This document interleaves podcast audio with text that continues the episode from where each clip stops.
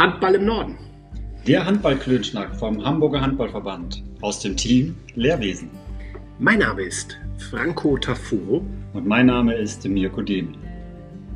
Wir sprechen über Trainingsmethodik und Philosophie, Motivation und Kommunikation. Wir sprechen über Ausbildungen Aktuelles und Typen aus dem Hamburger Handballverband. Klönschnack, Interviews und knifflige Aufgaben.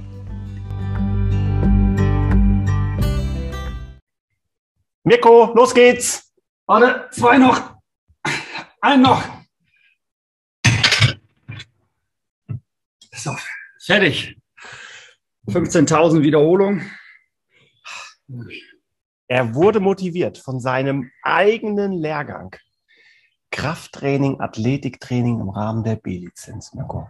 Als Ü40-Trainer im Athletikraum bei Aufnahme eines Podcasts Kniebeugen.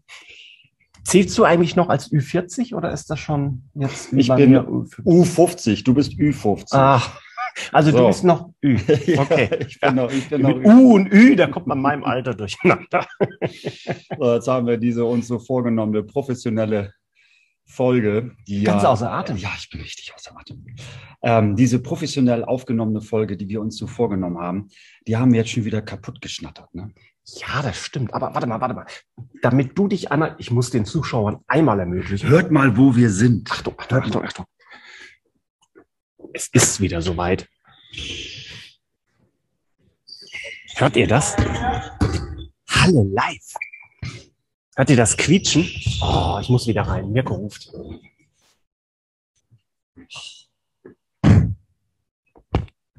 Es ist wieder soweit.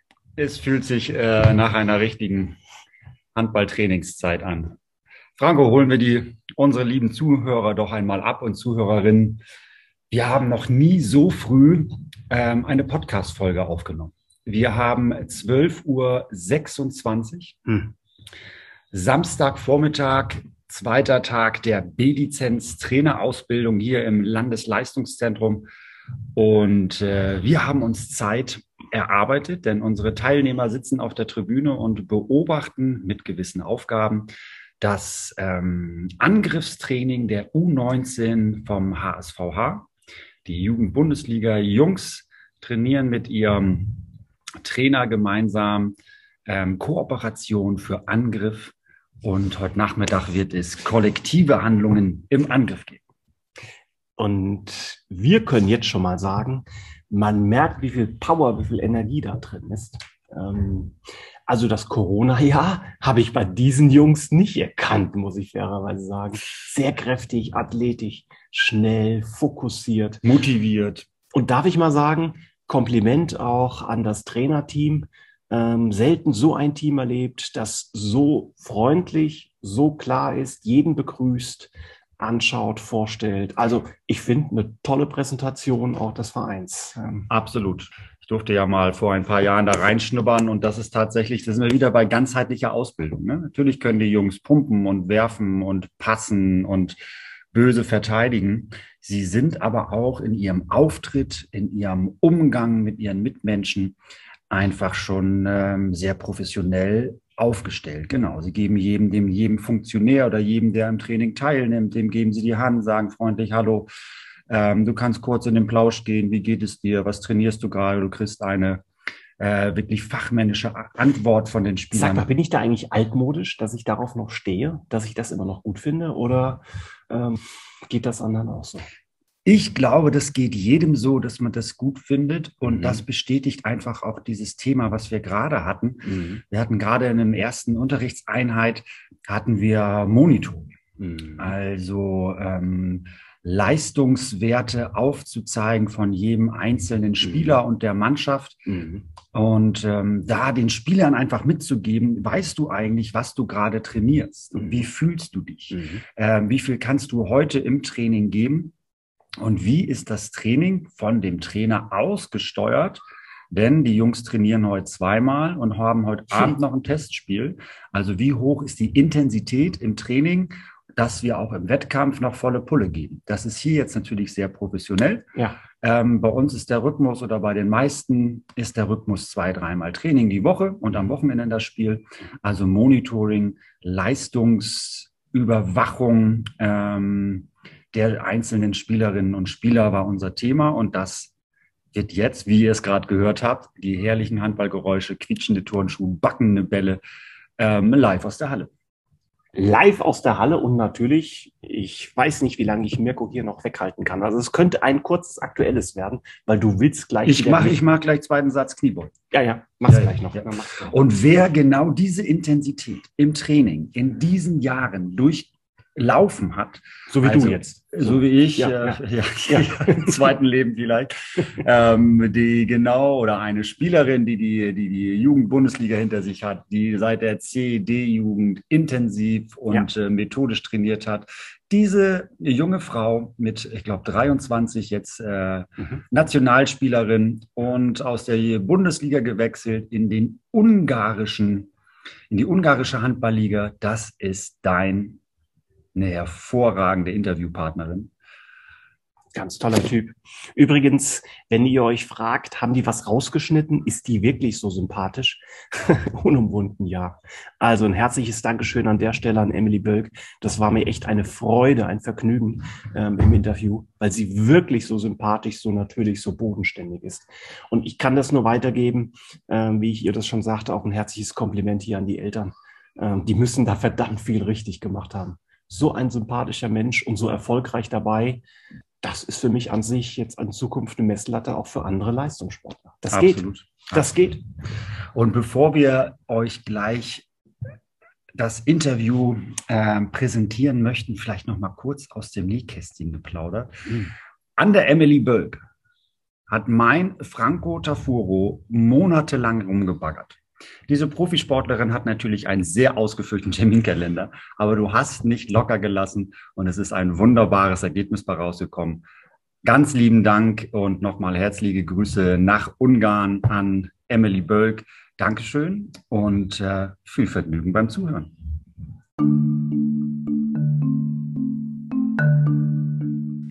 Typen im Handball.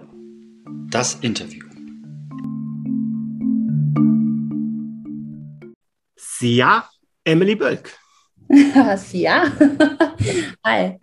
Hi, grüß dich. Und für alle Nicht-Ungarn dieses Podcasts, das wird wahrscheinlich die überwiegende Mehrheit sein. Ich habe mir sagen lassen, das heißt Hallo Emily Bölk. Richtig. Und äh, tatsächlich sagt man Sia auch als Tschüss, auf Wiedersehen. Also das ist hier ein bisschen simpler gehalten. Ja. Okay, okay. In meinem Fall sollte es ein Hallo und eine Begrüßung sein, weil unser Gespräch nun startet. Wo erreiche ich dich denn, Emily? Wo bist ja. du gerade? Ich bin aktuell in Budapest hier bei mir zu Hause, ähm, ja. mitten, in der, mitten in der Vorbereitung. Dementsprechend straffes Programm, macht aber natürlich Spaß. Wichtige Zeit jetzt. Ähm, nicht mehr viel Zeit vor allem, uns auf die nächste Vorbereitung oder nächste Saison vorzubereiten, aber mir geht's gut, Wetter ist gut. Wie lange hast du denn noch Zeit? Wann geht denn die Saison los bei euch? Äh, wir starten, ich glaube, das erste Saisonspiel startet am 8. September und ab, ab dann auch direkt äh, in die Champions League, also direkt in die englischen Wochen. Also dementsprechend müssen wir dann parat sein. Und wie viele Einheiten habt ihr so pro Woche? Kommt natürlich so ein bisschen auf die Saisonphase an. Aktuell mhm. sind es schon so bestimmt bis zu zehn. Wow. Ähm, und da dann halt, äh, ja, meistens zweimal am Tag. Jetzt kommen natürlich auch noch mehr Trainingsspiele hinzu. Dann hat man vielleicht äh, nur, nur das Spiel an dem Tag oder eben eine leichtere Einheit im Vorfeld. Aber ähm, zusätzlich kommen natürlich vielleicht auch noch mal Turniere am Wochenende oder so. Mhm. Dementsprechend mhm. ähm, so rundum bei zehn Einheiten, das passt schon. Emily, wir hatten eben ein kurzes Vorgespräch und ich hatte gesagt schon mal, du musst tapfer sein, weil du wirst einiges an Lob hören. Ähm, ich hatte dir aber auch versprochen, dass wir als Podcast ohne Bild bleiben, also dass du ohne Probleme rot werden kannst. Ähm, aber ein Kompliment gleich mal vorweg. Herzlichen Glückwunsch zur ungarischen Meisterschaft. Vielen Dank, ja. Ihr habt es geschafft, mit Ferencváros Budapest Kjör zu schlagen. Ja, vielen Dank. Äh, war ein mega Start, die erste Saison so zu krönen und ähm, natürlich auch die Riesensensation hier in Ungarn, den, den großen Club Jör ähm, zu schlagen und äh, da ja so ein bisschen die Nasenspitze vorne zu haben, das war schon mega, muss ich sagen, ja. Meine Tochter studiert in Ungarn, in Pécs, und die hat mir gesagt, Kjör zu schlagen ist so in etwa wie im Fußball Bayern München zu schlagen. Das wäre wirklich so eine Institution im ungarischen Frauenhandball. Auf jeden Fall. Und äh, nicht nur in Ungarn selber, sondern auch international sind die die letzten Jahre immer im Champions League Final vor oder gewinnen das gar. Ähm, eigentlich alles, was nicht ein Triple ist in der Saison, ist fast schon ähm, ja, eine sehr schlechte Saison für die, muss man fast schon so sagen, weil das schon ein Verein ist, die äh, natürlich ein großer Traditionsverein, aber da ist auch Struktur hinter, also die bauen auch clever auf, haben Top-Spieler und dementsprechend ja, sind die schon seit Jahren eben ganz vorne in der Weltspitze mit dabei. Das sind natürlich absolute Highlight-Spiele, wenn man auch in der Liga gegen die spielen darf. Und dass wir da vielleicht auch ein bisschen Glück hatten, aber letztlich echt auch äh, geile Spiele gegen die gemacht haben, glaube ich, äh, können wir uns schon zu Recht dann äh, feiern, dass wir das geschafft haben. Wenn ihr feiert und wenn ihr dann auch singt, singt ihr dann auf Englisch, singt ihr auf Ungarisch und vor allen Dingen konntest du da mitsingen auf Ungarisch? Also tatsächlich lerne ich hier ganz viele ähm, ungarische Lieder ähm, oh, was, was, was man in Deutschland vielleicht dann irgendwann auf einer Party bringt, Malle-Hits etc., was ja. dann auch eher so die deutsche Fraktion kennt, ja. ähm, gibt es das gleiche natürlich ja auch auf Ungarisch oder in ist es schon schwierig, da mitzuhalten natürlich, aber es macht schon Spaß und die Mädels ähm, dann auch zu sehen, wie sie darin aufblühen, sage ich mal. Und äh, da machen wir Ausländer, sage ich mal, auch gerne mit. Also das ist auch kein Problem, wenn man da nicht jeden Songtext dann beherrscht. weil das eine sehr, sehr schwere Sprache ist. Ähm, wie ich das sehr, sehr anspruchsvoll, auch mit der deutschen Grammatik oder alles, was wir so normalerweise lernen, mhm. schon sehr unterschiedlich und ja, ist einfach eine andere Struktur, hat auch wenig Wörter, die irgendwie Ähnlichkeiten miteinander haben. Dementsprechend schon eine Herausforderung auf jeden Fall, aber gehe ich nach wie vor gerne an und ist spannend. Und die Ungarn, die finden das auch total toll und geben auch gutes Feedback oder freuen sich darüber, wenn ein Ausländer versucht, eben deren Sprache zu sprechen oder das äh, ja, sich daran traut, sage ich mal. Und das ist auch schönes mhm. Feedback. Und das macht dann auch Spaß, wenn man dann äh, ein, zwei Sätze schon sprechen kann und äh, oder immer mal mehr versteht auch. Das ist schon ähm, cool und da versuche ich mich schon dran, ja. Schön. Aber ich merke, wenn ich mir so deine Karriere so durchgelesen habe, einfach hast du es dir in deinen jungen Jahren trotzdem noch nie gemacht, ne? Du hast dir immer auch eine Herausforderung gesucht, immer wo du was lernen musst. Stimmt das? Naja, also ich muss schon sagen, dass ich natürlich auch viel Glück hatte in dem Sinne. Ich komme erstmal aus einer Sportlerfamilie, da mhm. wurde vielleicht auch so ein bisschen was in die Wiege gelegt, beziehungsweise ich bin einfach auch als Hallenkind, sage ich mal, groß geworden. Meine beiden äh, Eltern haben Bundesliga gespielt, mein, meine Oma hat auch Nationalmannschaft gespielt, mein Opa dann äh, Fußball, aber äh, schon sehr sportaffin und dementsprechend wurde das natürlich auch von klein auf irgendwie, habe ich das mitbekommen, war in der Halle, diese, diesen Zusammenhalt oder diesen Sport ähm, lernen und lieben gelernt und hatte natürlich auch von Anfang an Support von meiner ganzen Familie und äh, haben immer gesagt, wenn mir das Spaß macht, dann ähm, stehen wir da hinter dir und supporten dich und sind auch überall dabei. Und wo man auch schon in der Jugend ja überall hinfahren muss, äh, da waren sie auch immer mit und äh, haben die Spiele geschaut und so weiter. Äh, das natürlich, dann hatte ich natürlich einen Top-Verein direkt. Ich komme aus Buxtehude, hatte ich direkt vor der Haustür ähm, mit einem super Handballabteilung, natürlich dann auch bis ganz oben hin in die Bundesliga, wo der Weg, wenn man es so weit schafft, hat man es quasi direkt vor der Haustür, den durfte ich ja dann auch gehen. Aber klar ist es auch schon so, den Schritt aus der Komfortzone mhm. raus, das bringt einen oft weiter, wenn man sich da eben durchbeißt ähm, und durchsetzt. Natürlich viele neue Erfahrungen, viel neues Input ähm, oder neuer Input und äh, das diese Situation hatte ich auf jeden Fall schon ein paar Mal in meinem Leben, dass ich gedacht habe, jetzt wäre mal ähm, Zeit für was Neues und das habe ich dann gemacht und bisher, glaube ich, ganz gute Entscheidungen getroffen und immer was für mich mitnehmen können, handballerisch, aber auch persönlich, ja. Darauf möchte ich gerne so in den folgenden Minuten äh, nochmal näher drauf eingehen ähm, und noch mit dir reden. Vielleicht magst du einmal dich selbst kurz vorstellen. Bühne frei für Emily Bölk. ja, ich bin äh, Emily Bölk. ähm, Handballspielerin, kann man ja jetzt schon fast sagen. Also mit, äh, ja, mittlerweile habe ich ja mein, mein Hobby, sage ich mal, so ein bisschen zum Beruf gemacht. Mhm. Äh, ich studiere nebenbei äh, Fernstudium BWL und Wirtschaftspsychologie. Mhm. Ähm, das ist natürlich perfekt, das kann ich ja auch aus dem Ausland machen. Ja, ansonsten habe ich in Buxte, bin ich geboren, Buxtehude, südlich von Hamburg. Ähm, bin über Buxtehude SV mit einem kleinen Abstecher nach äh, Viborg ähm, in Dänemark, wieder zurück nach Buxte, da in die Bundesliga, habe dann dort vier Jahre Bundesliga gespielt, bin dann nach Erfurt, habe beim Thüringer HC zwei Jahre gemacht oder anderthalb, das Corona-Jahr. Mhm. Und bin jetzt ähm, ein Jahr in Budapest, starte jetzt in meine zweite Saison. Ähm, ja, sozusagen mein erster Auslandsaufenthalt bei den Senioren äh, oder im Erwachsenenbereich. Äh, spiele jetzt auch schon ein paar Jährchen äh, Nationalmannschaft. Ähm, ja, bin über Hamburger HV ähm, so ein bisschen Richtung Nationalmannschaft geschlittert und ja, bin offen für Neues, erlebe gerne neue Herausforderungen, ähm, lerne gerne neue Leute kennen und freue mich immer, neue Abenteuer zu erleben. Und aktuell ist es eben Ungarn.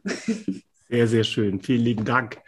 Wir dürfen an dieser Stelle mal sagen, jeder, der ein paar Einblicke von deiner kreativen, offenen Art haben möchte, auch wie du die Handball, aber auch die Budapester Welt erlebst, auch mit Freunden erlebt, den kann ich nur wärmstens deinen Instagram-Auftritt empfehlen. Ich glaube, das dürfen wir an dieser Stelle machen, weil er wirklich sehr natürlich ist und eine ganz tolle Werbung auch für den Handballsport ist. Ähm, gefällt mir ausgesprochen gut, wie natürlich du das da. Vielen Dank. Sag mal, du hast ja mal eins unterschlagen. Du bist ja mal, wenn ich richtig nachgerechnet habe, im zarten Alter von vier Jahren bei den Minimix äh, mit dem Handballspiel gestartet. Richtig, genau. Mit vier Jahren habe ich, glaube ich, angefangen. Und ja, kann man sich jetzt ausrechnen, mittlerweile bin ich 23, also seit 19 Jahren ähm, spiele und liebe ich Handball und bin immer dabei geblieben, habe auch ein paar Sportarten nebenbei noch ausprobiert, aber es hat mich nie irgendwas so gecatcht wie, wie Handball. Mhm. Und äh, muss auch sagen, dass ich dem Sport sehr verbunden bin. Ich habe schon gesagt, ich komme aus einer Sportler-Handballer-Familie, aber auch ähm, die, meine engsten Freunde habe ich über den Handball kennengelernt. Die Erlebnisse, die man da hat, äh, die Turniere oder auch die Jahre einfach, die man da miteinander verbringt und die Erlebnisse, die man teilt, das schweißt auf jeden Fall zusammen. Äh, dementsprechend ähm, gibt natürlich muss man sehr viel investieren, das steht außer Frage, aber ich muss sagen, dass ich ähm, auch sehr viel lernen durfte, natürlich sehr viel erlebt habe, sehr viel auch ähm, gesehen, sei es jetzt Reisen oder wie gesagt verschiedene Leute, Persönlichkeiten kennenzulernen. Das ist schon sehr besonders und gibt mir auch sehr viel zurück. Ja. Schön. Wer war dein erster Trainer oder deine erste Trainerin? Weißt du das noch? Ja, Sonja Prior. Ähm, die die ist nach wie vor äh, auch für die ganz kleinen Buchse zuständig. Und ja, das muss ich sagen, das macht sie äh, nach wie vor hervorragend, jetzt halt auch schon wirklich eine ganze Zeit lang. Und Prios, glaube ich, eine absolute Instanz in Buchse natürlich. Aber für mich natürlich als erste Trainerin ganz wichtig, dass sie mir einfach auch den Spaß am Spiel, am Ball, an, an Teamgefühl vermittelt hat, dass ich eben auch in, trotz junger Jahren dann äh, regelmäßig und sehr gerne da ins Training gegangen bin, ja. Wir haben mal geschaut, wessen Trainer wir denn finden können, wer sich gerne mal einschalten möchte. Und wir haben tatsächlich einen gefunden und ich spiele mal die Aufzeichnung ab. Mhm. Hallo, liebe Emily. Ich habe gehört, du äh, machst einen Podcast mit dem Hamburger Handballverband. Diese Gelegenheit wollte ich gerne nutzen, dir einen ganz, ganz lieben Gruß dazulassen. Natürlich äh, auch erstmal noch nachträglich zur ungarischen Meisterschaft äh, zu gratulieren. Ähm, war ja eine überraschende Nummer und äh, habe mich sehr gefreut, dass du diesen ersten Titel dann äh, nach deinem Weggang aus der deutschen Bundesliga gewinnen konntest. Wünsche natürlich für die kommende Saison alles erdenklich Gute in der ungarischen Liga, im Pokal und Meisterschaft, aber natürlich auch mit den Spielen der deutschen Nationalmannschaft äh, bei der WM in den verschiedenen Qualifikationsspielen. Bleib schön gesund. Bis dahin, äh, wir sehen uns bestimmt in den Handballhallen dieser Welt. Ganz, ganz lieben Gruß von Steffen und tschüss. auch ja. Schön. Wen haben, wir, wen haben wir denn da gehört? Ah ja, Steffen Bürgner, das habe ich natürlich direkt erkannt. Ähm, war auch einige Jahre mein Trainer. Größtes Highlight wahrscheinlich die deutsche B-Jugendmeisterschaft, die wir an seinem Geburtstag geholt haben. Ah, klasse. Ähm, das war schon, ja, glaube ich, sehr cool. Auch, glaube ich, cool für ihn, so als ja, Geburtstagsgeschenk. So äh, haben wir auch eine Kleinigkeit für ihn vorbereitet gehabt und so. Und das war schon echt eine richtig coole Zeit, das muss ich schon sagen. Da waren wir auch echt eine Top-Truppe. Ähm, wie gesagt, mit vielen bin ich auch noch sehr, sehr eng verbunden nach wie vor. Und da muss ich schon sagen, denke ich echt sehr, sehr gerne dran zurück. Absolut ähm, sehr besondere Zeit, ja. Magst du uns mal so ein paar Namen nennen, mit wem du damals gespielt hast? Das finde ich so im Rückblick, Rückblick immer ganz spannend. Vielleicht hört die eine oder andere ja auch zu. Ja, also Lea Rüther hattet ihr selber auch schon ja. hier äh, im Podcast. Kati Filter auch, Buchste erste Bundesliga. Ja. Paula Prior äh, hat jetzt gerade, muss jetzt aktuell aufhören, verletzungsbedingt, aber auch erste Bundesliga. Nathalie Axmann, Rosengarten aktuell. Äh, Julia Herbst zum Beispiel. Ähm, ich glaube, das sind Svea Geist, auch Rosengarten. Also es sind schon viele, die es auch bis, bis in die äh, Top-Liga ähm, in Deutschland geschafft haben. Und ähm, also da könnte ich noch äh, ganz, ganz viele nennen auf jeden Fall. Aber ähm, das sind, glaube ich, die, die man vielleicht, wenn man erste Bundesliga schaut, ähm, durchaus auch noch kennen könnte. Nun habe ich den Eindruck, Steffen, wir sind ja auch im Podcast, der unter anderem auch an Trainer richtet. Ähm, ja. Steffen hat dich auch angefixt für das Handballspiel in dieser Mannschaft. Ähm, magst du ihn mal kurz beschreiben? Wie ist er so als Trainer gewesen? B-Jugend, Mädchen ist vielleicht nicht immer das einfachste Alter. Ja, das stimmt. Also da musste er sich wahrscheinlich schon das ein oder andere Mal was äh, von uns anhören, sage ich mal, oder mit den Höhen und Tiefen von, von jungen Mädchen umgehen können. Aber ähm, er hatte da immer eine sehr coole Art, äh, wie man auch hört, äh, immer einen lustigen Spruch auf den Lippen.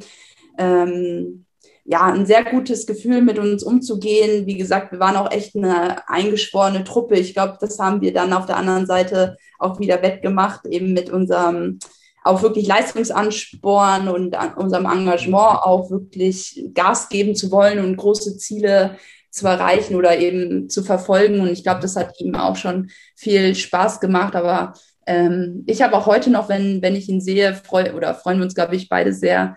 Ähm, und dementsprechend war das schon immer ein gutes Verhältnis auf jeden Fall. Und wie gesagt, schon eine Zeit auf jeden Fall, an die ich gerne zurückdenke. Schön, schön.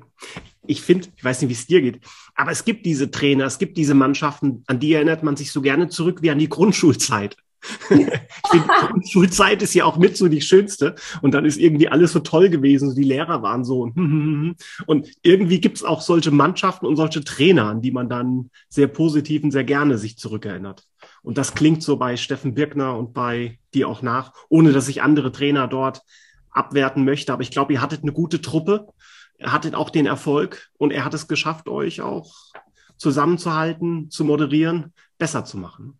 Genau, das auf jeden Fall. Also immer dieses Spiel, sage ich mal, zwischen fördern, aber mhm. auch fordern, dann natürlich auch trotz dessen, dass wir wirklich von Anfang an hohe Ziele, sprich deutsche Meisterschaft verfolgt haben, da trotzdem auch alle bei Laune zu halten, da die Spielanteile gut zu verteilen, dass eben auch die Kraft zum Ende raushält und so weiter.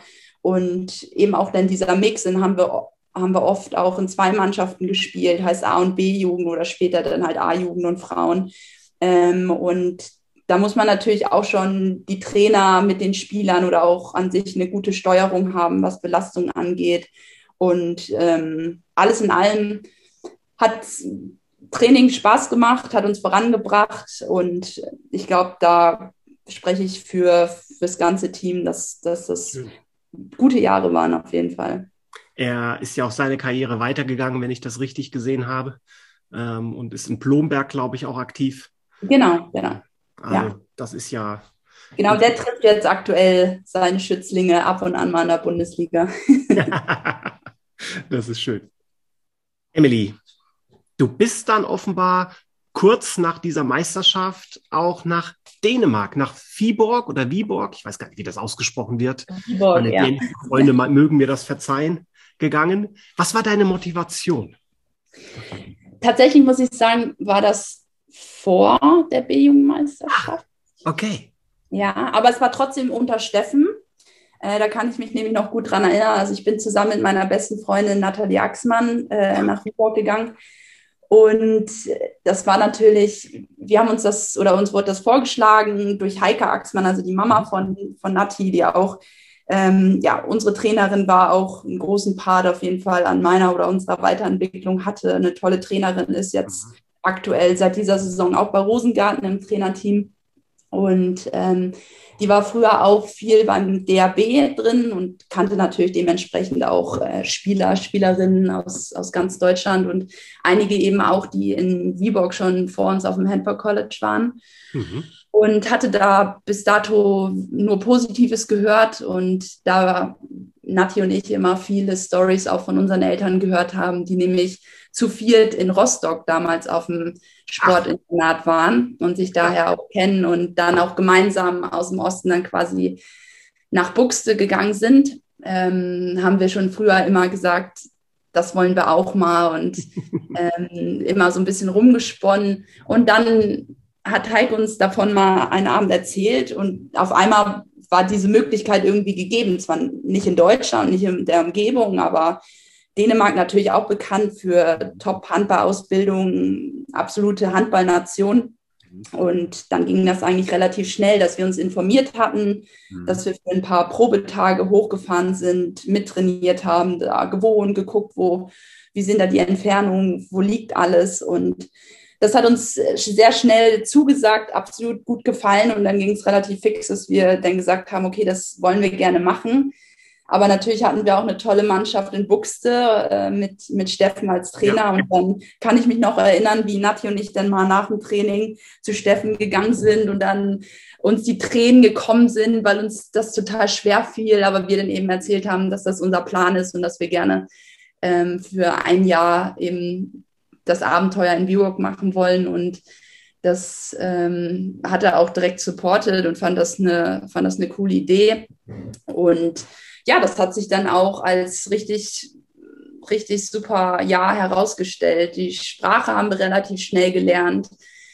Wir waren da mit, boah, ich weiß gar nicht genau, mit 15 anderen Dänen, würde ich sagen, in einem Jahrgang sozusagen. Wir haben die Schule in Deutschland so beendet, dass wir sozusagen ein Jahr überspringen konnten. Also als wir dann wieder zurückgegangen sind, sind wir in unseren alten Jahrgang wieder reingerutscht.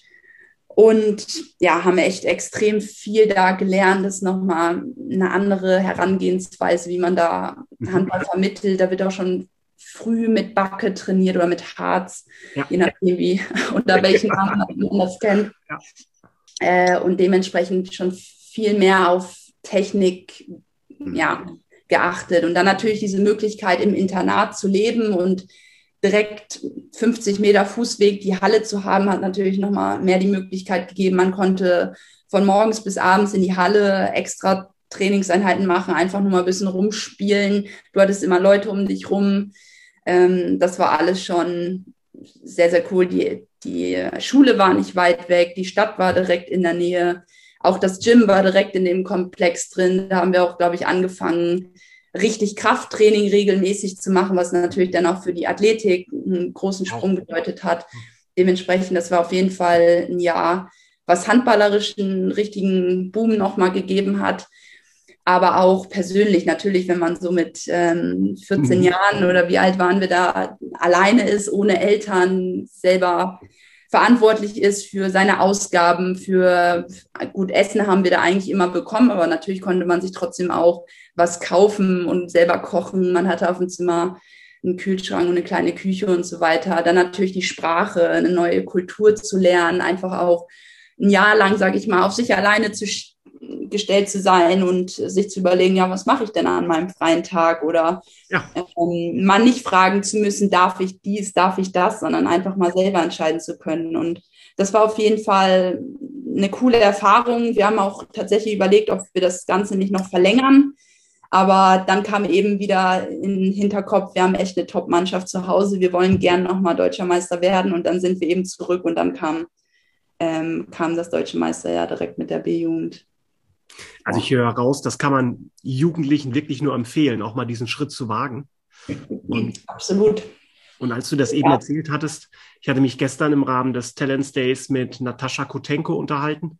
Mhm. Auch da herzliche Grüße. Und sie hatte mir erzählt, dass, dass ihr Sohn Arseni ja nun auch als Torwart nach Melsungen mit 15 Jahren gegangen ist und auch in das Internat äh, mhm. nun geht. Auch genauso direkt gegenüber die Halle hat, die Schule, kurze Wege, mehrfaches mhm. Training und diesen Reifeschritt, den er allein in einem halben Jahr bereits gemacht hat, dass sie sagt, das ist ein Wahnsinn, das ist unglaublich. Ja. Ähm, auch wenn es schwer fällt als Eltern, kann ich mir vorstellen. Ja, ja das, das glaube ich auch schon. Meine Eltern haben auch immer oft gesagt, sie haben mich als Kind abgegeben sozusagen und haben mich dann als, ja, Erwachsene ist jetzt übertrieben gesagt mit 15, aber schon auf jeden Fall junge Erwachsene wieder zurückbekommen, weil man eben auch selber Wäsche waschen und so Kleinigkeiten, wo aber natürlich viel Selbstverantwortung und einfach ja, wo, woran man wächst. Und das ja, verliert man natürlich nicht. Das bringt man dann halt wieder mit nach Hause. Das ist ein Stichwort, weshalb ich einfach mal unabhängig von meinen Fragen mal springe, weil wenn du Verantwortung nennst ähm, und wenn ich mir dein Spiel angucke, ich muss da einfach mal durch. Du hast 406 Tore für Buxte ähm, geworfen in 99 Spielen. Du hast im letzten Jahr mal wieder 124 Tore geworfen.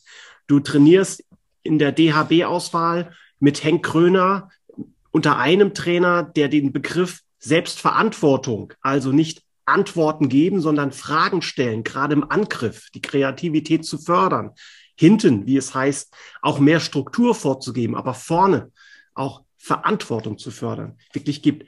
Meinst du, dass dieser Schritt dir auch geholfen hat, also auch außerhalb des Handballfeldes mehr Verantwortung zu übernehmen, wie das jetzt gefordert wird?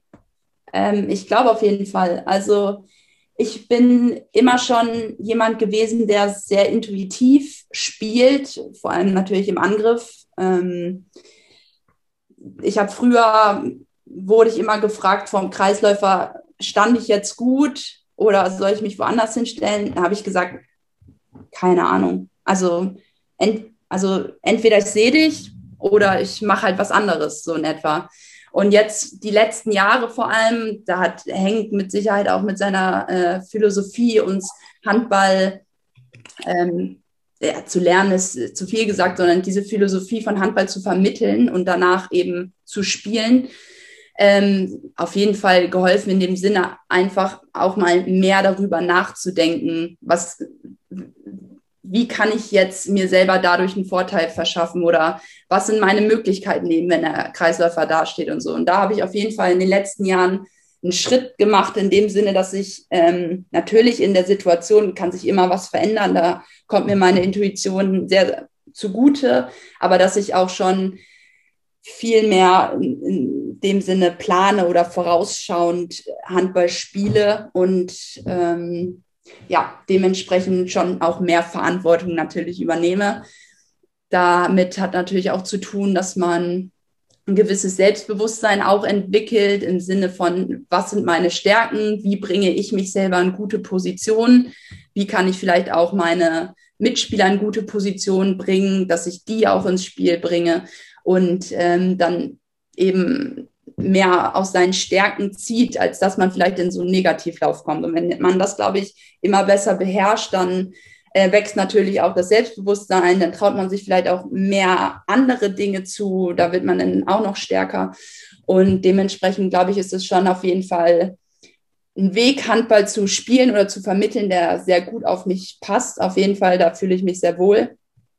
Ähm, aber auch außerhalb, sei es darum, ja, sich Leute heranzuholen, die einem helfen, sei es jetzt im medizinischen Bereich oder Athletiktrainer, wenn man den vielleicht nicht im Verein hat, dass man dann eben die Möglichkeiten, ich jetzt persönlich zum Beispiel aus der Nationalmannschaft habe, dass ich die auch nutze. Bei medizinischen Fragen gibt es da auch immer Ärzte, denen ich vertraue und wo ich gerne eine Meinung zu haben möchte und so weiter, dass man eben eigenverantwortlich seine Situation annimmt und das Beste draus zieht, sich Hilfe holt, wo man eben aktuell keine bekommt oder nicht weiter weiß. Und dementsprechend ähm, hat mich das die letzten Jahre auf jeden Fall geprägt und ja, mich in meinem, meiner Art und Weise, sage ich mal, ähm, Verantwortung für mich selber zu übernehmen, weitergebracht. Du studierst ja, wie du eben so nebenbei gesagt hast, nebenbei ähm, BWL und Wirtschaftspsychologie. Das ist ja auch ein Thema der Führung, das was Henk, also sprich, möchte es nicht überstrapazieren, aber das, was man insgesamt merkt, ist, dass er einen anderen Führungsansatz bringt. Und da müssen wir auch ganz offen sagen, manche Spieler mögen das, können damit, andere nicht. Andere wollen mehr Antworten. Ähm, dir kommt das auch entgegen für deine intuitive Spielweise. Ähm, und ich glaube, das wird dich später in deinem Job auch noch begleiten, ne? ähm, dieses Spiel. Das denke ich auf jeden Fall. Und klar gibt es auch Persönlichkeiten, die gehen nicht so gerne voran oder die sind vielleicht auf dem Spielfeld total präsent, aber außerhalb des Spielfeldes nehmen die sich eher zurück oder genau andersrum. Oder sind eher der emotionale Leader jetzt auf dem Handball bezogen, aber sind spielerisch eben nicht so mhm. ja, weit wie vielleicht andere. Und mhm. da muss auch jeder gucken, wo er vielleicht seine Rolle findet, wo er seinen Weg findet und sich eben in den Bereichen wo man vielleicht noch nicht so weit ist, eben die Hilfe holt, die man benötigt. Und ähm, man muss nicht alles super können, aber man muss eben wissen, wie man sich dann selbst hilft.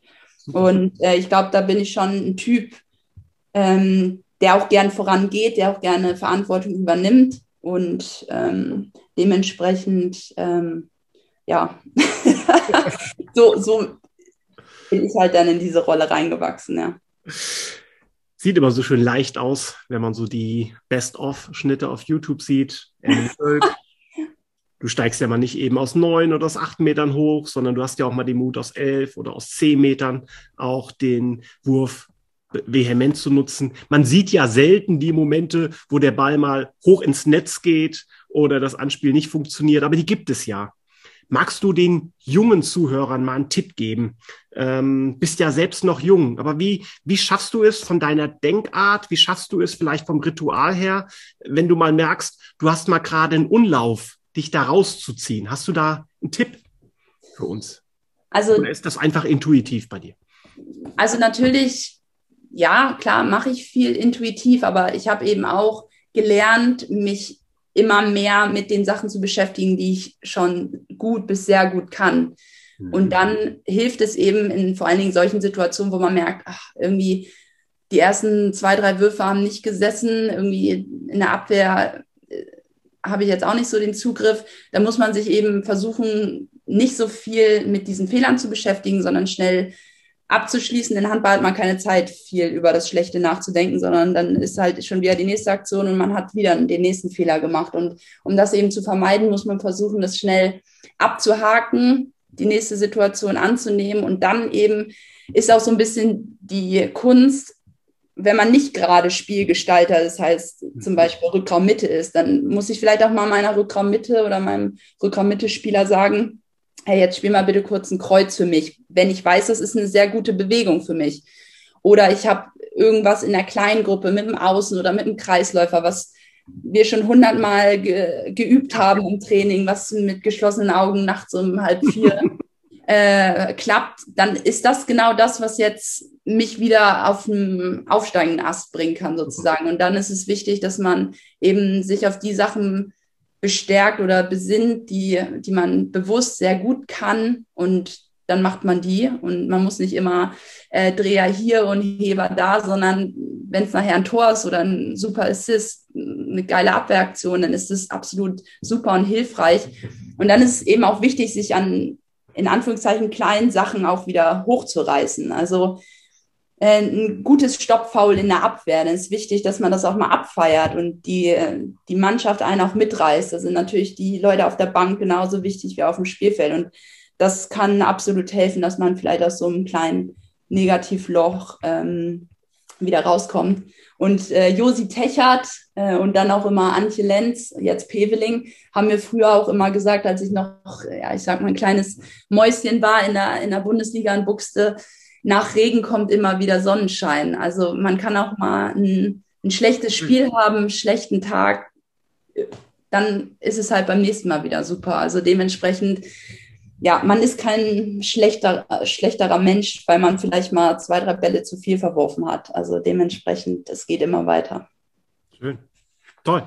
Vielen lieben Dank. Und ich finde auch gut eingeordnet, weil auch wenn wir diesen Handballsport lieben, ihn unglaublich gerne machen und ausführen, ähm, wir nehmen keine OP am offenen Herz vor.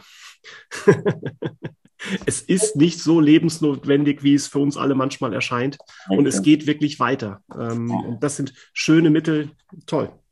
Mein Papa sagt zum Beispiel auch immer, Handball spielen ist eben auch ein Spiel. Also es ist nicht so, dass äh, alles vorherbestimmt ist und es ist klar, wie was passiert, sondern es ist immer ein Gegner da, es ist auch immer ein Torwart da.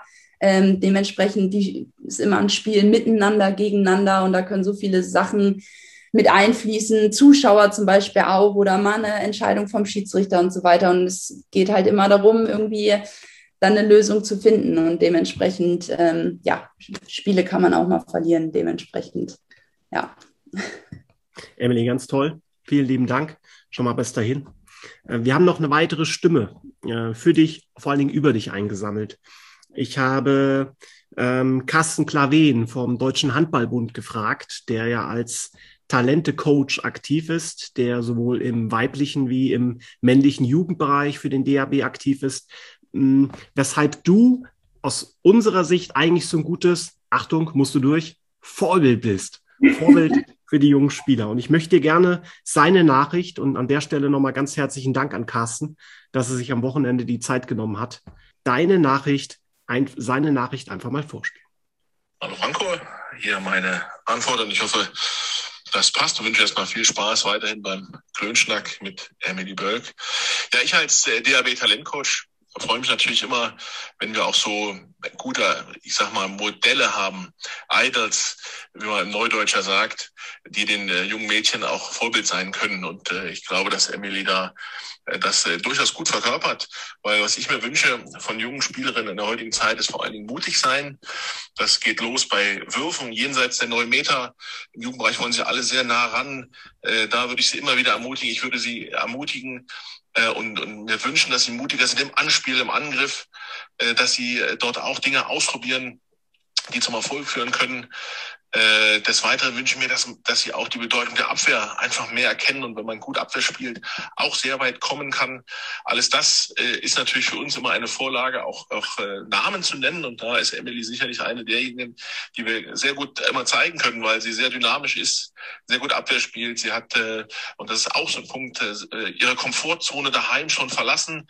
Das ist zwar nicht immer das Allerheilmittel, aber das ist sicherlich zum Thema Komfortzone verlassen ein wichtiger Hinweis, dass sie da mehr investiert hat als viele andere und deswegen auch sehr weit gekommen ist bis hierhin und der Weg muss ja noch nicht zu Ende sein. Und äh, das gibt uns immer die Möglichkeit, auch den jungen Spielerinnen zu zeigen, hier, es gibt Beispiele, dass man in jungen Jahren schon früh Bundesliga spielen kann. Es gibt Beispiele, äh, wie man das machen kann äh, und dass Dinge wie Athletik, äh, Athletiktraining, wie Wurftraining, wie mutig sein, wie entschlossen sein sicherlich auch dazugehören. Und das äh, versuche ich den jungen Spielerinnen immer zu vermitteln und äh, übrigens auch den Spiellernen, ähm, dass, ähm, dass das wichtige Momente sind äh, in der Ausbildung und dass man auch mal äh, mutig sein darf und auch mal einen Fehler machen darf. Das ist, finde ich, ganz wichtig. Äh, und wie gesagt, wir nutzen dort Emily sehr oft als Vorbild und äh, kann nur hoffen, dass die Karriere so weitergeht. Da der Emilia dabei alles Gute wünschen, viel Glück und Erfolg. Und äh, Erfolg ist bekanntlich, kann man sich auch erarbeiten. Und das hat Emily bisher sicherlich in sehr gutem Maße getan. Von dem her alles Gute von mir und vielleicht sehen wir uns bald mal in der Halle. Bis dann, Gruß Carsten. Ja, vielen Dank. Viele liebe Worte auf jeden Fall. Es freut mich natürlich zu hören. Von höchster Stelle, ne? Muss man mal so sagen, so im Jugendhandball. Äh, wie ist das, wenn man mit 23 schon so als Vorbild äh, benannt wird? Also ich glaube, dass das schon schon früh anfängt. Also sobald man irgendwie allein schon sportlich gesehen den Schritt Richtung Bundesliga geht, spätestens dann als Nationalspielerin, da bist du auf jeden Fall Vorbild, da hast du auch eine Vorbildfunktion und da hast du auch ja, ein gewisses Standing, was zumindest die Handballbubble angeht. Das ist natürlich so. Ich habe auch, ich habe auch früher als, als kleines Mädchen habe ich immer natürlich vor Ort in Buxtehude die Bundesligaspielerin angeschaut. Ich habe schon früher mal gesagt, das ist mein Ziel, hier einmal in Buxte äh, als Bundesligaspielerin aufzulaufen und die Halle ruft, alle rufen deinen Namen. Äh, dann natürlich ging es auch irgendwann weiter, natürlich auch vor allem mit dem Vorbild meiner Mama natürlich direkt äh, ich möchte auch mal für Deutschland auflaufen, ich möchte auch mal Nationalmannschaft spielen. Äh, dementsprechend weiß ich das selber, was es bedeutet, wenn man als kleines Kind zu, zu Spielerinnen oder zu Spielern, die eben in Anführungszeichen da oben spielen, hinaufschaut und dass man da sich vielleicht auch ein bisschen was abguckt oder auch guckt, wie, wie gibt der oder die sich, was macht die so, wie, wie ist der Weg, wie ist die Karriere, wie kann ich das vielleicht irgendwie ein bisschen kopieren, aber natürlich immer noch meinen eigenen Weg finden und dementsprechend hat das schon relativ früh angefangen in dem Sinne und ähm, trotzdem muss ich aber sagen, es ist jetzt nicht so, dass ich den ganzen Tag rumlaufe und denke, oh je, oh je, ich ich bin ein Vorbild, ich muss jetzt irgendwie was Gutes machen, sondern ich versuche einfach mein Ding zu machen. Und es freut mich, wenn, wenn junge Spielerinnen, junge Spieler sich das vielleicht anschauen und es gut finden, was ich bisher gemacht habe, mir gerne beim Handballspielen zuschauen, da vielleicht dann auch irgendwie Ehrgeiz entwickeln oder irgendwie das als Motivation empfinden, vielleicht ähnlich viel zu investieren oder einen ähnlichen Weg einzuschlagen. Und äh, wenn ich da dann auch, ich sage jetzt mal über Social Media oder in den Hallen oder so die Rückmeldung direkt auch bekomme, da kriege ich auch sehr oft sehr, sehr liebe und teilweise auch echt ähm, herzzerreißende Nachrichten. Und ähm, das ist natürlich schon schön, wenn man auch so ein bisschen positiven Impact irgendwie hat auf andere Leute. Ja. Den hast du, Emily. Übrigens auch bei unserem heutigen Gespräch geschafft. Ähm, ganz, ganz lieben Dank schon mal für deine bisher auch sehr herzliche Art. Ähm, wir dürfen auch hier den Zuhörern sagen, wir haben angefangen und es war hell und mittlerweile geht in Budapest auch die Sonne unter, also im Süden etwas schneller als hier im Norden. Es soll, auch, früher, ja. es soll auch Vorteile geben, wenn man in Hamburg wohnt. Absolut, ja. Nichtsdestotrotz ähm, wollen wir auch hier bei unserem Podcast so langsam zum Ende kommen. Und ähm, es fehlen natürlich noch aus meiner Sicht zwei ganz wichtige Punkte. Einmal dürfen wir als Podcast des Hamburger Handballverbands nicht aufhören, ohne dir nachträglich zum Titel 2014 im Rahmen des Länderpokals gratulieren den du mit der Hamburger Auswahl gewonnen hast. Herzlichen Glückwunsch. Vielen Dank. auch noch, ja, jetzt sind echt schon, oh Gott, oh Gott, schon einige Jahre her, aber ähm, ja, war trotzdem cooler Erfolg, cooles Turnier auch und ähm, auf jeden Fall eine gute Zeit auch beim, beim HV, muss ich sagen. Das waren auch immer echt, echt coole Erlebnisse. Und natürlich auch die Basis für, für die weiteren Steps dann halt Richtung Nationalmannschaft. Du hast mit Lea Rüther zusammengespielt im hm. Länderpokal. Ähm, war bestimmt eine coole Achse, ihr beiden, da unter anderem in dem Team. Äh, das auf jeden Fall, aber ich habe auch vorhin schon ein paar Namen genannt, ja. die, die mit dabei waren. Auch Kathi Filter, Svea ja. Geist, Julia Herbst, ähm, Franziska Fischer spielt jetzt, hat letztes Jahr auch erste ja. Bundesliga in Mainz gespielt, jetzt zweite Liga. Also dementsprechend 98er waren schon auch, äh, auch wieder viele dabei, die eben auch den Weg dann ähm, weiter hoch gesucht haben.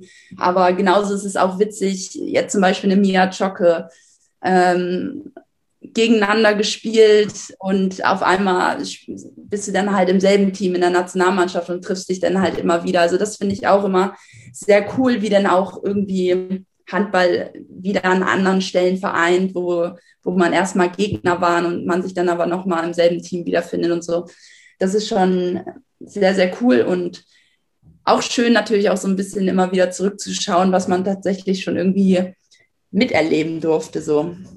Hast, ja. du, hast du damals so etwas wie Stolz gehabt, dass du für die Hamburg-Auswahl auftreten konntest oder war das für dich normal, so in dem Rahmen der Talenteförderung? Wie, wie war das so? auf jeden Fall stolz. Das ist ja sozusagen Nationalmannschaft auf regionaler ja. Ebene, sage ich mal.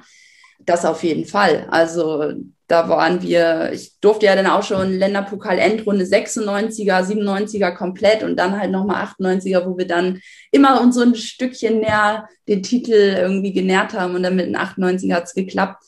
Und das ist natürlich, man spielt da so für sein Bundesland ähm, und dementsprechend ist es schon was Besonderes und man will natürlich das auch gut vertreten und eben für sein Land, Bundesland ähm, da bestmögliche Ergebnisse erzielen. Also dementsprechend, da ist schon Stolz auf jeden Fall mit dabei, dass man eben auch zu den Besten eben in dem Jahrgang in der Region gehört, auf jeden Fall.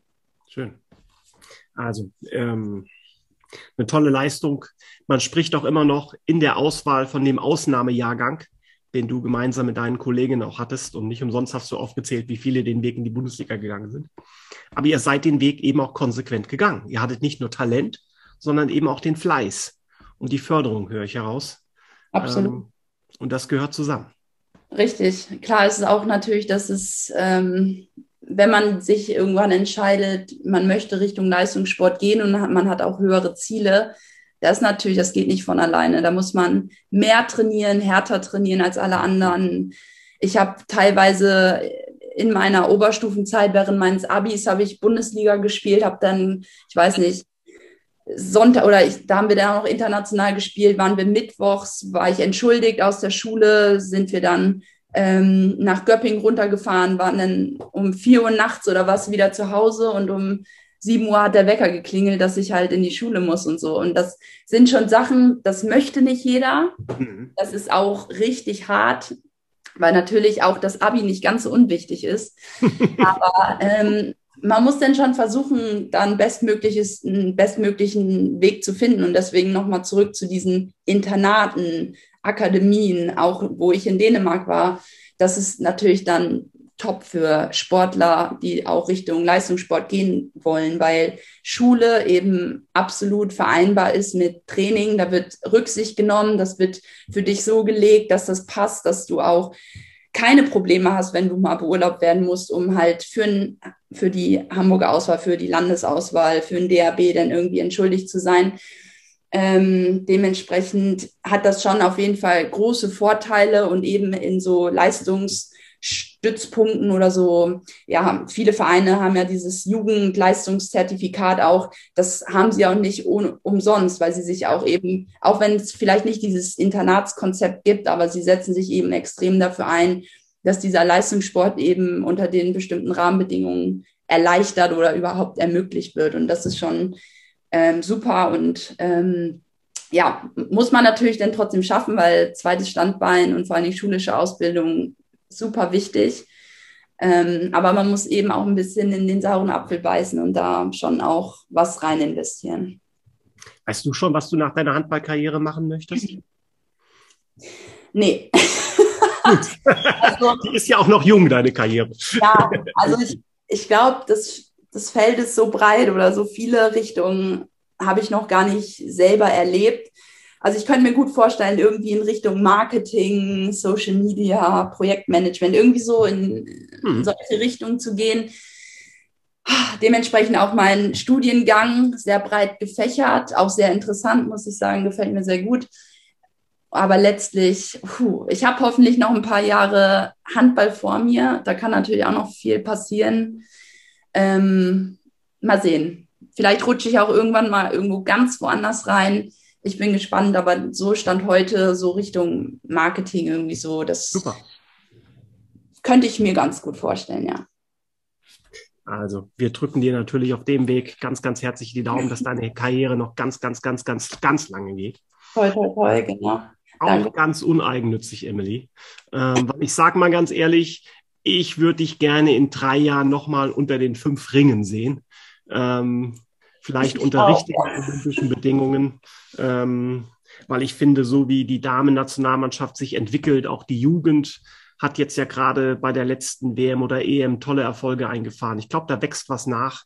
Und ähm, ich glaube, da kommt was. Wäre toll, auf jeden Fall. Also an der Stelle natürlich auch nochmal Glückwunsch zur Silbermedaille. Ähm, und auf jeden Fall. Also, gegen Ungarn, genau. Die, die, äh, die haben es zum Beispiel auch hier mit dem Konzept verschiedene Akademien.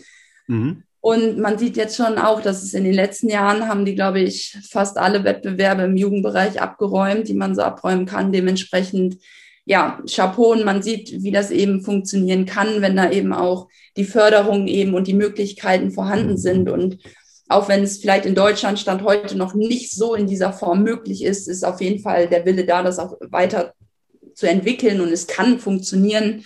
Äh, wir haben tolle Talente da. Ähm, und es wäre natürlich toll, wenn da noch ein ähm, paar sehr ehrgeizige, äh, talentierte Mädels und Jungs äh, nachkommen für die kommenden Jahre. Emily, zum Abschluss stellen wir unseren ähm, Interviewpartnern immer drei Fragen. Die erste Frage, die ich dich, die ich dir stellen möchte, ist, welcher Trainer hat dich oder welche Trainer haben dich am meisten geprägt und vielleicht auch warum? Also da muss ich auf jeden Fall äh, einige aufzählen. Da würde ich aus dem Jugendbereich auf jeden Fall sagen, Sonja Prior habe ich schon genannt als meine erste Trainerin, auch Steffen Birkner, den wir vorhin gehört haben. Ähm, dann auf jeden Fall Heike Axmann und äh, dann natürlich auch äh, Dirk Leuner als mein erster Bundesliga-Trainer. Das auf jeden Fall, das sind so diejenigen, die ja den meisten Impact irgendwie ähm, ja, auf mich hatten, die viel dazu beigetragen haben, dass ich äh, gefördert wurde, dass ich die Möglichkeiten hatte, auch natürlich ein tolles Team. Auf jeden Fall, da hatte ich auch sehr, sehr Glück, muss ich sagen, dass wir auch im Kern immer so zusammengeblieben sind. Aber das sind so auf jeden Fall im Buchste diejenigen, die, glaube ich, am meisten mit dazu beigetragen haben, dass ich eben diesen Weg ähm, gehen konnte, gegangen bin. Dann natürlich auch die Zeit beim THC hat, hat mich nochmal einen Schritt nach vorne gebracht, hatte ich viele Möglichkeiten, viel Freiraum zu spielen, auch mein erstes Champions League-Jahr gemacht. Und ähm, jetzt muss ich auch sagen, in Budapest ist es auch nochmal ein Level up einfach von der Intensität, von der Qualität auch im Team, auch nochmal andere Ansätze, was Training angeht, ähm, muss ich auch sagen. Also fast alle Trainer habe ich jetzt genannt. Oh, nein, aber, das ist ja auch eine Art von Wertschätzung. Ne? Ähm, du hast, ähm, toll. Spricht auch für dich, dass du in jedem Trainer, in jedem Team auch etwas entdeckst, was dich, was dich weiterbringt. Auf jeden das, Fall. Mhm. Die zweite Frage, die wir unseren Interviewpartnern immer stellen, ist die Frage, welchen Titel möchtest du eigentlich noch einmal oder, oder überhaupt einmal gewinnen? Also ich habe immer gesagt, ich will unheimlich gern nochmal deutscher Meister werden. Jetzt bin ich ja überraschend letztes Jahr oder dieses Jahr ungarischer Meister geworden. Das war schon sehr geil. äh, wer weiß, wo sich, wo mein Weg mich noch hinführt. Vielleicht auch noch mal wieder zurück nach Deutschland. Dann würde ich national auf jeden Fall sehr gern noch mal äh, die deutsche Meisterschaft holen. Und international, wie du schon gesagt hast, würde ich unheimlich gerne mal an Olympia teilnehmen. Äh, und ein Traum wäre natürlich mit der deutschen Nationalmannschaft eine Medaille zu holen bei, ähm, bei einer Meisterschaft. Also ja, viele Ziele noch, aber es wäre mega, ja. Ja, du bist ja auch mit deinen 23 Jahren. Im Grunde kommt jetzt ja für dich handballerisch, wenn man mal so dich als Rückraumspielerin nimmt, kommt jetzt ja die beste Zeit, ne? Hoffentlich, ja, wäre schön. Aber ich glaube insgesamt, wenn du diesen Level, den du jetzt hast, eben noch in Nuancen ausbaust, ähm, sind wir hier in Deutschland auch sehr, sehr zufrieden. Sind wir in Hamburg, sind wir in Buxtehude schon sehr, sehr zufrieden. Die letzte Frage ist eine, die mal fernab vom Handball vielleicht ähm, an dich geht. Wenn du einen Tag hättest, an dem du wirklich mal in Deutschland, in Europa, in der Welt alles entscheiden könntest, was du möchtest, was dir wichtig ist. Ein Tag, wo du sagst, ah, wenn ich das verändere und das bleibt nachhaltig oder diese Dinge verändere, was wäre das? Was würdest du anpacken? Ähm, was würdest du gerne verändern wollen? Also natürlich gibt es da immer so ganz große Themen wie Weltfrieden, äh, keine Hungersnöte mehr, beziehungsweise Armut in den Ländern. Ich glaube, damit wäre auch schon, ähm, würden dann auch viele Probleme die darauf folgen, ähm, bisschen gelöst, wenn einfach jedes Land für sich alleine sorgen kann und jede, jeden Mensch, jeden Menschen versorgen kann. Ähm, und dann natürlich ganz krass nach wie vor aktuell und äh, wichtiger denn je Klimaschutz beziehungsweise Klimawandel auflösen, verhindern.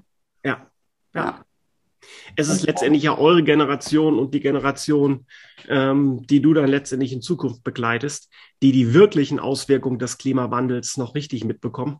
Ich glaube, dass, ohne dass wir politisch werden, aber das, was wir aktuell merken, ist ja gerade erst ein Anstieg dessen und auch gar nicht die Spitze des Eisberges.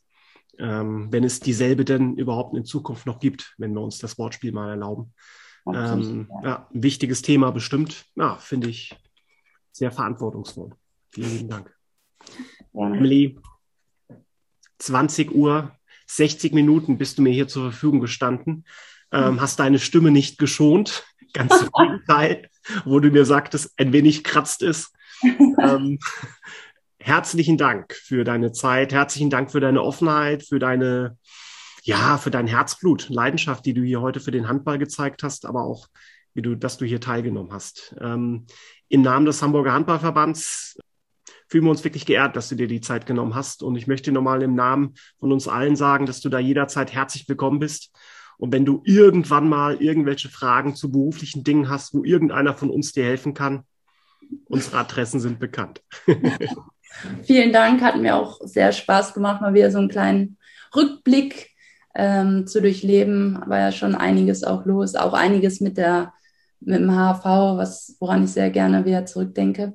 Und ja, hat mir Spaß gemacht und zukünftig komme ich wahrscheinlich sehr gerne auf dieses Angebot zurück. Vielen lieben Dank und wir sagen Sia, Emily Bölk. Sia.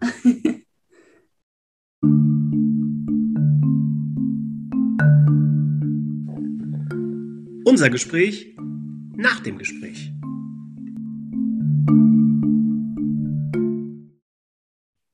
Na, Mirko, habe ich zu viel versprochen? Nein. Ähm, ich finde auch eine ganz äh, sympathische junge Frau, eine professionelle Handballspielerin, die, wie wir es so oft sagen, ne, die Profis sind so reflektiert und wie wir es gerade zu Beginn gesagt haben, die wissen, was sie tun und was sie besser machen. Mhm. Ähm, wenn ich mal mh, hm, vielleicht mit etwas ulkigen Anfang Ich bin äh, gespannt. Ja, das kannst du wirklich. Ähm, du hast mich ja mal be bei Beginn der Podcast-Reihe, hast mhm. du mich mal gefragt, ob wir nicht einen YouTube-Channel machen wollen. Mhm. Da habe ich dir gesagt, auf gar keinen Fall, Franco. ähm, wir sind zwar ähm, vielleicht gut anzuhören, aber nicht gut anzusehen. Mhm. Die, die Interviews ähm, deinerseits sind ja ähm, immer online. Mhm. Ähm, und ich habe mir das Interview nicht angehört, sondern angeschaut. Ach, und da, meine Lieben, vielleicht veröffentlichen, veröffentlichen wir das auch nochmal. Denn es ist so authentisch sympathisch, wie Emily Bölk in ihrem in ihrer äh, Wohnung sitzt und dieses typische Bild des weißen Bücherregals im Hintergrund und die kleinen ähm, Bilderrahmen rechts an der Ecke und liebevoll, liebevoll, liebevoll. Ähm, Sportdress. Äh, sie sah einfach toll und identisch, ja. identisch, authentisch aus. Und der Franco, ja, auch authentisch. Der sah aber aus wie ein Tagesschausprecher. Äh, der Jan Hofer vom HV. Ja, absolut. Du hattest hinten deine professionelle äh, Screenshot da hier, dieser Hamburger Handballverband. Dann hattest du da offizielle Kleidung an. Und das Geile ist, du hast immer nach deinem Fragenblock deine DIN A4-Zettel so zusammengeordnet und so zusammengestellt, wie die von der Tagesschau, wenn sie fertig sind. Du, die Aufnahme war in Lockstedt. Das ist circa ein Kilometer vom Tagesschau-Studio entfernt. Ja, das also das muss abgefärbt haben. Absolut. Also vielleicht gibt's das zu Weihnachten. Zurück zu Emily Bölk. Was nehmen wir mit aus dem Gespräch? Was ist dir so hängen geblieben? Also erst einmal, Karriere? Emily Bölk, Jahrgang 98, ist aus meiner Sicht verdammt reif ähm, für die jungen Jahren. Ich glaube, das ist kein Zufall. Wir haben im Vorspann schon ihre Eltern gelobt, aber ich finde, wir müssen jetzt auch mal eine Lanze brechen. Ähm, ja, vielleicht auch für ihren Mut. In für ja. Mut, der aber auch von Trainern und Trainerinnen von Anfang an gefördert wurde. Ja. Ja. Also der, da war das Steffen Birkner, glaube ich, ihr äh, Trainer in der Jugend auch, ähm, der einfach das auch gesagt hat. Ne? Sie hat Mut, ähm, sie ist agil, sie mhm. ist athletisch, mhm. äh, reflektiert. Mhm. Also Mut wird dir bestimmt in einem gewissen Maße angeboren, aber du kannst ihn auch erweitern durch Training. Mhm. Das sind Erfahrungen, die du immer wieder abspeicherst. Mhm. Und durch Zuspruch. Absolut. Und damit sind wir wieder bei den Trainern. Wir müssen natürlich steuern, wir müssen korrigieren, aber wir unterschätzen häufig auch, wie wichtig der Zuspruch, die Motivation, das Lob. Unterstützung, ja. ja. konstruktive Kritik. Dass sie es wieder verstehen, was musst du besser machen. Ja. Auch so dieser moderne, oder können, dürfen wir noch modern sagen, aber dieser Führungsstil von ihrem Nationaltrainer, Henk Kröner. Henk Kröner, der Mhm. ja auch viel auf Reflexion und Eigenentscheidung geht. Ähm, ich glaube, das, das zieht sich durch und so, so entstehen dann ähm, ja genau solche Sportlerinnen. Ich finde es ja wieder spannend. Wir reden über Emily Bölk und in dem Rahmen kommt ein Jugendspieler, der unbedingt in den Athletikraum hinein Ja, ja. den wir jetzt hier gerade kurz blockieren. Ich habe zwei Minuten Pause beim Passtraining. Kann ich ein bisschen pumpen? Also ja, wir sitzen im Leistungszentrum im Kraftraum und die Jungs sind draußen. Zurück zu Emily. Carsten Klaven, lass uns dazu ein Statement geben, weil unabhängig vom Talente-Scout des DAB fand ich auch sehr, sehr spannend, Talente-Coach, entschuldige Carsten, ähm, fand ich auch sehr, sehr spannend, was er gesagt hat. Was Emily Bölk auch als Modell, also nicht als Model, das auch übrigens, aber sehr wohl als, Als Modell, ne? Als- ja, ja. wo sich wirklich junge Spielerinnen und Spieler wirklich ein Vorbild nehmen können. Absolut. Und das Ganzheitliche, ne? Er hat so gelobt, dass ähm, es nicht nur eine Angriffsspielerin ist, dass äh, Jugendliche immer nur Bälle ins Tor werfen wollen, sondern auch diese, diese Motivation, dieser Bock auf Verteidigen. Ja, und dieses Feiern auch von Abwehraktionen, wie Absolut. sie das in dem Interview sagt. Ja. Sie zieht sich, wenn sie mal nicht diesen Tag hat, der läuft, dann zieht sie sich auch an erfolgreichen Abwehraktionen ähm, heraus und macht sich dadurch auch den Mut für den Angriff. Und sie spielt da nicht Harakiri oder wilde Sau, sondern sie spielt dann etwas und stimmt etwas ab, was sie im Training schon oftmals geübt hat. Sie holt sich die Sicherheit. Genau. Ne? Die Abläufe kenne ich, die Bewegung kenne ich. Das äh, lasse ich jetzt ablaufen und schon bin ich vielleicht wieder ein bisschen mehr in meiner Spur. Absolut. Ich möchte das nochmal, nochmal unterstreichen mit den Abfeiern in der Abwehr. Mhm. Ähm, vorne muss das Runde ins Eckige und Mhm. wir feiern uns einen Wolf. Aber hinten zu verteidigen, dass das Runde nicht in unser Eckiges geht, das finde ich auch. Da kann man wirklich jeder Mannschaft noch mitgeben, sowas kann gefeiert werden und das pusht nach vorne. Herr Klaven sagte auch, dass er einfach junge Spieler und Spielerinnen dahin motivieren möchte. Mhm. Gehen wir jetzt von der Abwehr in den Angriff, einfach viel öfter aus verschiedenen Positionen zu feuern, also zu werfen. Ja. Dass wir nicht immer den Durchbruch suchen oder den Sprungwurf von neun, sondern mach doch mal einen Schlagwurf von zehn. Ja. So, da, super, ganz toll. Ganz tolle Sichtweise, ganz tolle Motivation, tolle Freiheit, die da, äh, die vom DHB ausgesprochen wird. Ja, Solche Freiheit, Spielerinnen suchen sie, solche Spieler wollen sie haben. Handballer, Handballerinnen dieser Welt, nimmt den Mut in die Hand. Traut euch und wenn die Saison beginnt, vorne wie hinten. Wäre Seid die. Emily eigentlich nicht auch was? Du holst dir ja immer die, also Lea Rüther hast du, Ja. Jonas, Jonas Meyer. Jonas Meyer, also Ja. zwei Profitorhüter hätte, Ja. hattest du schon im Interview, die du ja auch schon eingeladen hast zu deinem Torwart-Stützpunkt-Training. Ist es Ja. nicht auch mal cool, wenn die Emily zu Hause ist, dass die auch zum Torwarttraining kommt und ihren Torhüterinnen, Kollegen, Nachwuchs ein paar Bälle um die Ohren feuert? Also Emily, wenn du es hörst und mal wieder Hamburg besuchst, melde dich bitte. Auch die jungen Torhüterinnen haben bestimmt mal Bock. Unbestritten. Und ich glaube, egal zu welcher Tages- und Nachtzeit, solch ein Training, wie, wie lange auch immer, würden wir auf jeden Fall zustande bekommen. Emily hat 20 Bälle, würde Geld aufs Tor werfen. Wer geht rein? also nochmal ganz tolles Interview, tolle Sprachnachrichten. Ne? Äh, Steffen Birkner, professioneller Trainer in Buxtehude gewesen. Äh, strafe mich, ich weiß die aktuelle, der aktuelle Blomberg.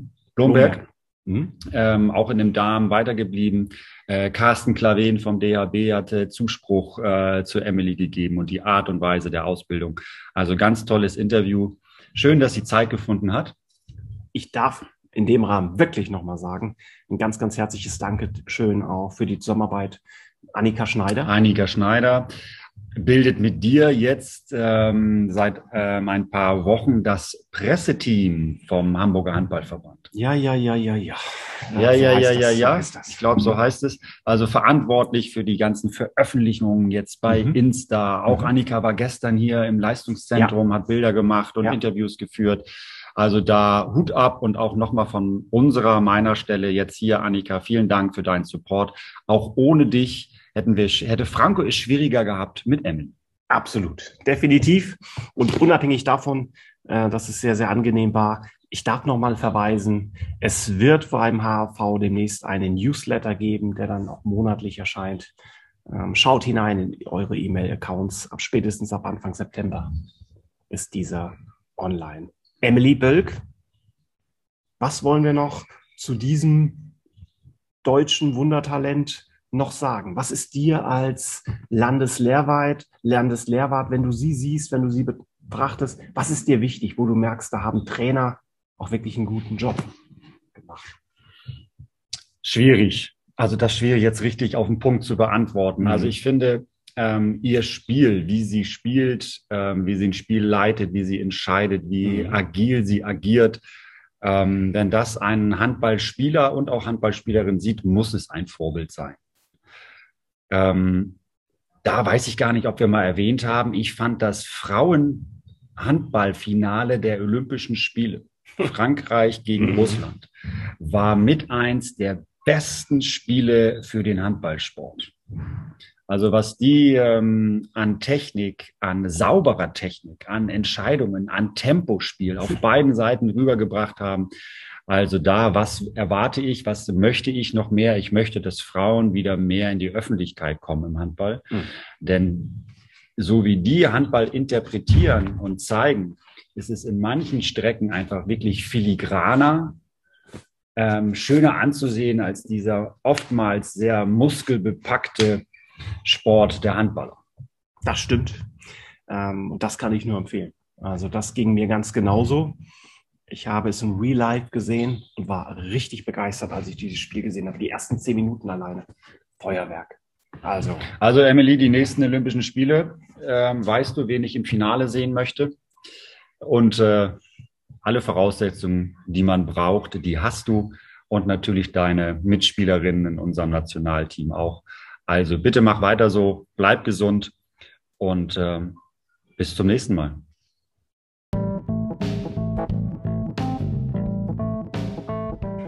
Rubrik Klugschiss. Wette nicht weiß etwas, was du nicht weißt. Das Fragenduell.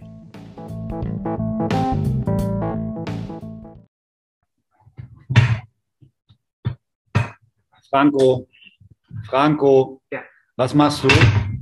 Was ist das? Kniebeuge oder wo soll ich meinen Klugschiss ansetzen? In deiner Bewegung? Drei brauche ich noch. Drei brauchst du noch. Naja, dann verschieben sich die nächsten Folgen halt um. Nee, okay, ich glaube, heute ist es gut. Also die Atmung passt zu der rosanen Gewichtsscheibe, die du genommen hast. Ach, du Arsch. ich glaube, die Jungs, die draußen Bälle werfen, ah. die nehmen die dunkelroten. Ja, super. Ne? Vielen die Dank. sind auch so groß wie dein ganzer drauf? Körper. Da steht 25 drauf. Wir sagen jetzt nicht, was bei mir steht. Bei dir steht gar keine Zahl drauf. Ah, Dankeschön. ja, wir sind mitten im Klugschiss, liebe Zuhörer. Also, falls ihr es noch nicht gemerkt habt, Mirko liebt den Klugschiss. Ah, so. Ich habe die Zeit genutzt, ähm, in der Franco hier Kniebeugen ähm, einstudiert hat, bin ich schnell raus zu den U19-Spielern und äh, habe mir eine Frage für dich geben lassen, Franco. Denn es ist ja leider so, du bekommst einen zweiten Klugschiss. Wer uns äh, regelmäßig hört, weiß, dass der letzte Klugschiss ähm, verschoben werden musste. Die Antwort, weil wir noch auf ein tolles Paket warten. Ja. Da stehen wir aber zu unserem Wort. Meine Antwort steht eigentlich. Deine schon. Antwort also steht einfach schon. Ich habe einfach nur einen Kommentar zu deiner Antwort und den wollen wir unbedingt mit einfliegen. Mm, ich merke ja. schon, ich merke schon. Ja, ja, ja. Hm, hm. Also kommst du noch einmal dran. Okay. Und die Frage der U19 Jugendbundesliga-Spieler vom HSVH. Ganz kurz, für alle Zuhörer, das ist nicht gespielt. Man fühlt sich vor jedem Klugschiss wie vor einer mündlichen Prüfung. Okay. Kennt ihr diesen Moment? Es wird die Aufgabe verteilt und ihr habt dann ein paar Minuten, um diese Frage zu beantworten. Bei uns ist es etwas länger, ich gebe es zu. Aber gut, ich habe dich unterbrochen. Aufregung muss weggelabert werden. Ja. Also es geht los. Die Frage der, ähm, und ich muss ein bisschen schmunzeln, warum es vom HSVH kommt und äh, vielleicht bei der Auflösung. Nenne mir die letzten zehn deutschen Meistertitel im Handball der Männer und der Frauen. In den letzten zehn Saisons sind welche Mannschaften am Ende der Saison oben an der Spitze gestanden? Die deutschen Meister jeweils. Die deutschen Meister okay. aus der Handball-Bundesliga, okay. zehn Stück, die letzten zehn Jahre. Und überleg mal, wann vielleicht der HSV mal Meister geworden ist. Deswegen glaube ich, die Jungs wollen zehn Jahre.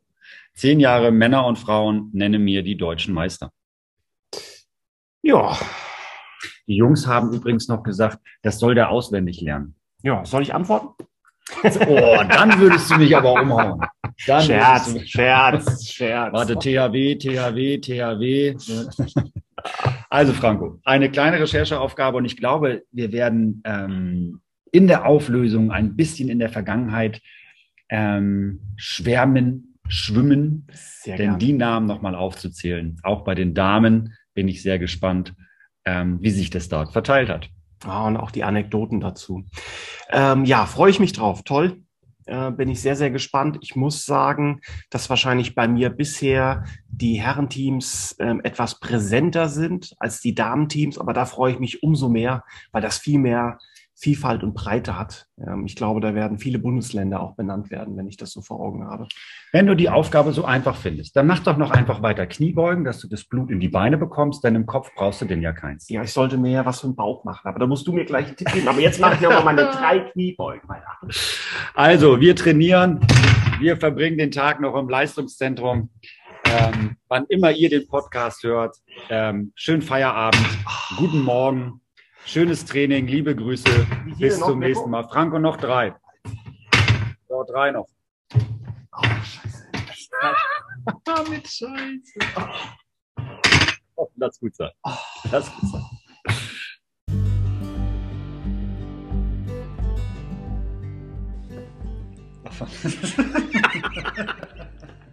Danke fürs Zuhören.